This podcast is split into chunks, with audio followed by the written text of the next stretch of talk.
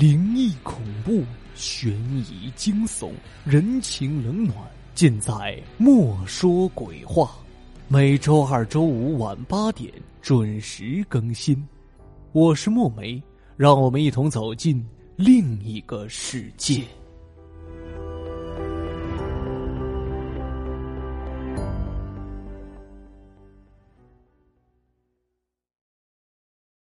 今天的世界十大悬案，继续为您介绍华莱士杀妻案。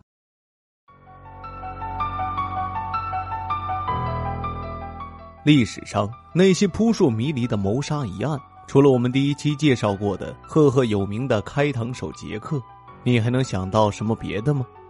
我们今天要介绍的案件主人公威廉·赫伯特·华莱士，本是个爱好国际象棋的保险代理人。生活一如他的名字一般普通，不过，围绕他和他妻子发生的这起命案，却丝毫不比开膛手杰克的故事逊色。案件本身正如一盘布局精妙、令人着迷的神秘杀人棋局，最终使得一切的调查、推理和分析都无功而返。用一句国际象棋的行话，就是“警方无子可动，案件悬而未决”。这件事发生在英国的利物浦，时间是一九三一年一月十九号的晚上。华莱士照例来到利物浦中央象棋俱乐部，参加在那里进行的当地国际象棋锦标赛。就在他与对手麦卡特尼激战正酣的时候，俱乐部的队长贝利给他捎了个口信。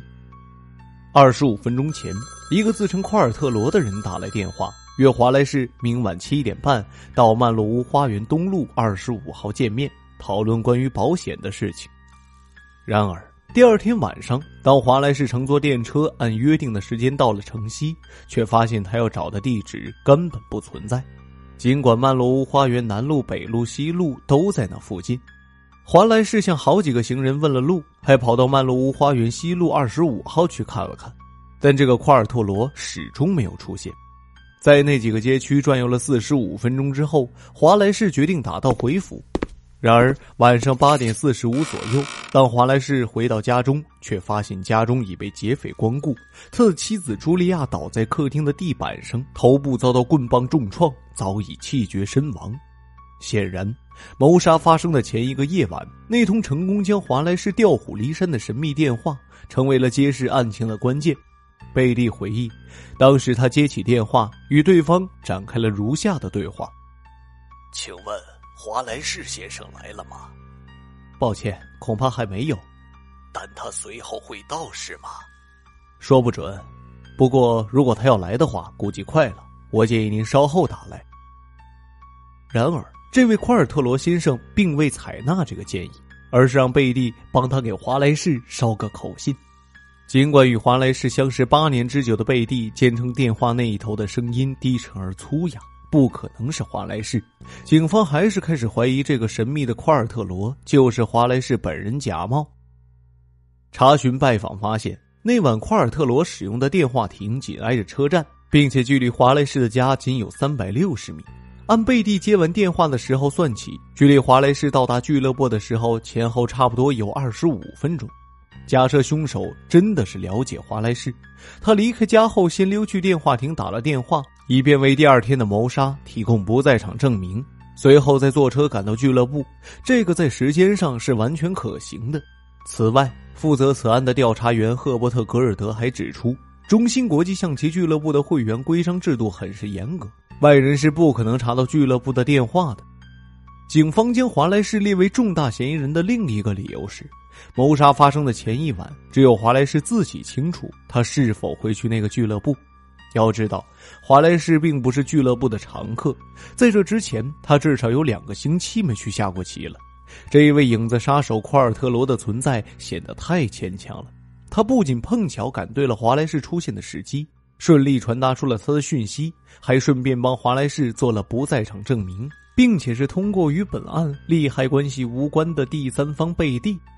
于是，在找不到任何其他嫌犯的情况下，警方将华莱士逮捕，并准备以谋杀罪对其进行起诉。一九三一年四月二十二日，审判正式开始。正如国际象棋比赛中两军对垒常见的见招拆招，针对本案的每一种假设，都可能被另一种完全相反的假设推翻。每一项证据似乎都能同时支持两种相互排斥的推断。然而，庭审中一张国际象棋比赛的对弈表成为了控辩双方争论的关键物证。原来，早在去年的十一月六号，贝蒂就把这次锦标赛的对弈表贴在了俱乐部门口的布告栏上，上面详细列出了参赛会员的配对情况和每轮比赛的具体日期。也就是说，任何人都能从上面得知华莱士的比赛安排。华莱士辩护律师罗兰德·奥利弗在辩护中拿出了一张布告栏的照片。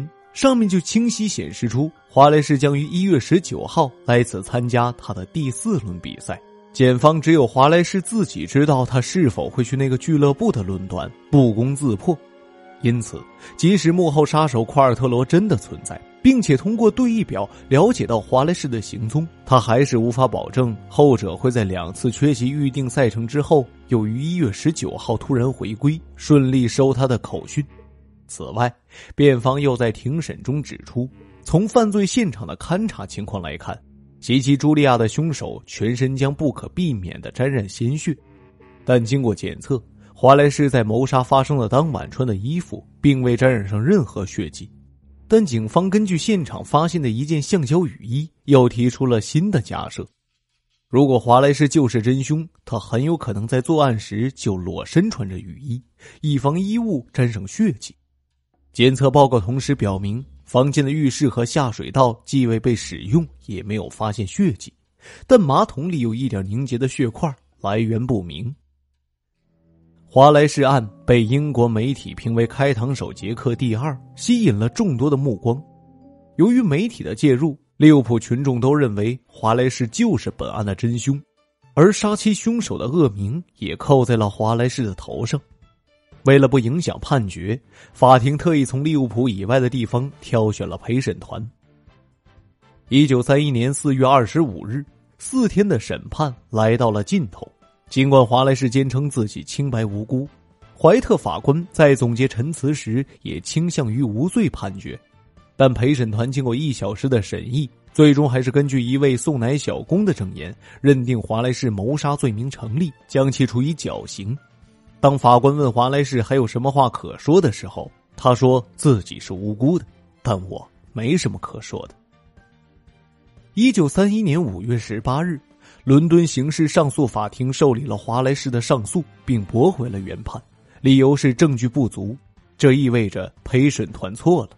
这个理由在当时是非常少见的，通常上诉成功的理由多是因为有新证据的出现。五月十九号。华莱士被无罪释放，出狱后的华莱士尝试重新回去过平静的生活。然而一切早已改变，从前的朋友都对他避而远之，过去心爱的国际象棋如今也不可能再玩了。原本体弱多病，加上精神折磨，时隔一年，华莱士便死于肾病。华莱士死后，这起华莱士神秘棋局杀人案的真相也随他永远埋进了坟墓。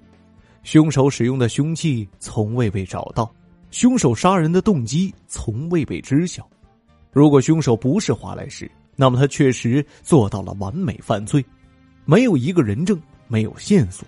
用怀特法官的话说，这是犯罪史上前不见古人、后不见来者的天才谋杀。如果凶手是华莱士，他也接近完美了，恰到好处的布局，恰到好处的不在场时间。他在活着的时候没能被定罪，死后也更加不可能了。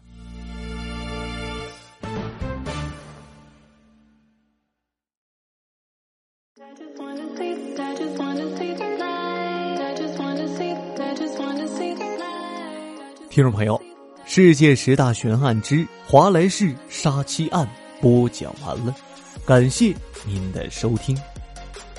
如果您喜欢这一栏目，欢迎您在各平台的订阅关注，有更多好听的故事等待你的发现。我们下期节目再会。